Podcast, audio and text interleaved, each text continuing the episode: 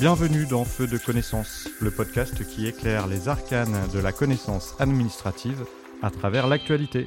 En réponse à la guerre en Ukraine, l'Union européenne a mis en œuvre sa plus importante opération d'urgence depuis la création du mécanisme européen de protection civile. Des millions d'articles d'urgence ont en effet été acheminés en avril 2023. Feu de connaissance s'est posé plusieurs questions à ce sujet.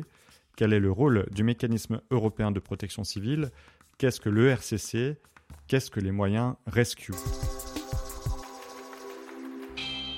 Épidémie, crue soudaine, tempête, incendie de forêt, tremblement de terre, catastrophe d'origine humaine. Le mécanisme européen de protection civile a pour objectif d'aider un État lorsque celui-ci ne dispose pas des moyens suffisants pour réagir face à une situation d'urgence. Le mécanisme européen de protection civile a été mis en place en 2001 afin de coordonner l'entraide et l'assistance entre les 37 pays participants. Il est piloté par la Commission européenne via la DG ECHO, qui est en charge de la protection civile et des opérations d'aide humanitaire.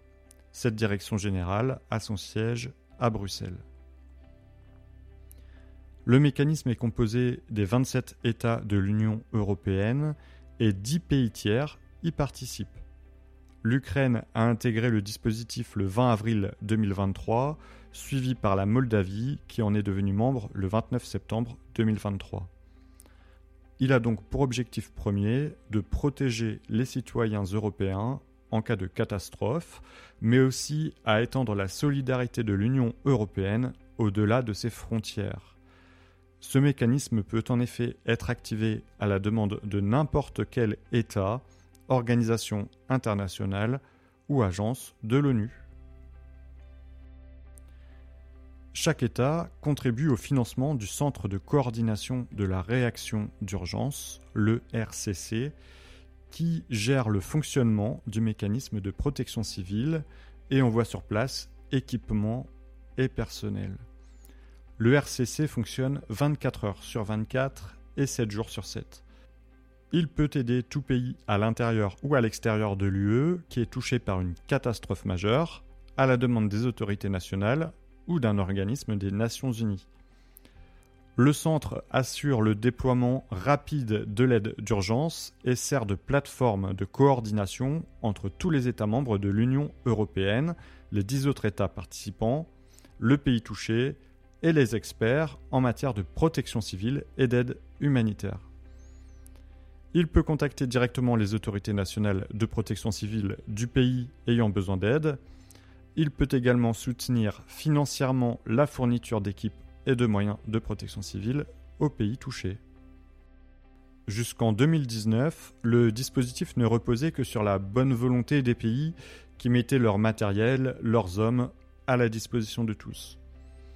Le Parlement européen et le Conseil sont parvenus à un accord en 2018 sur la révision du mécanisme européen de protection civile avec le projet Rescue.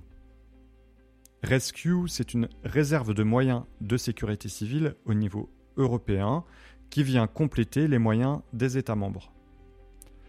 Les États membres font donc l'acquisition de moyens financés à 90% par l'Union européenne.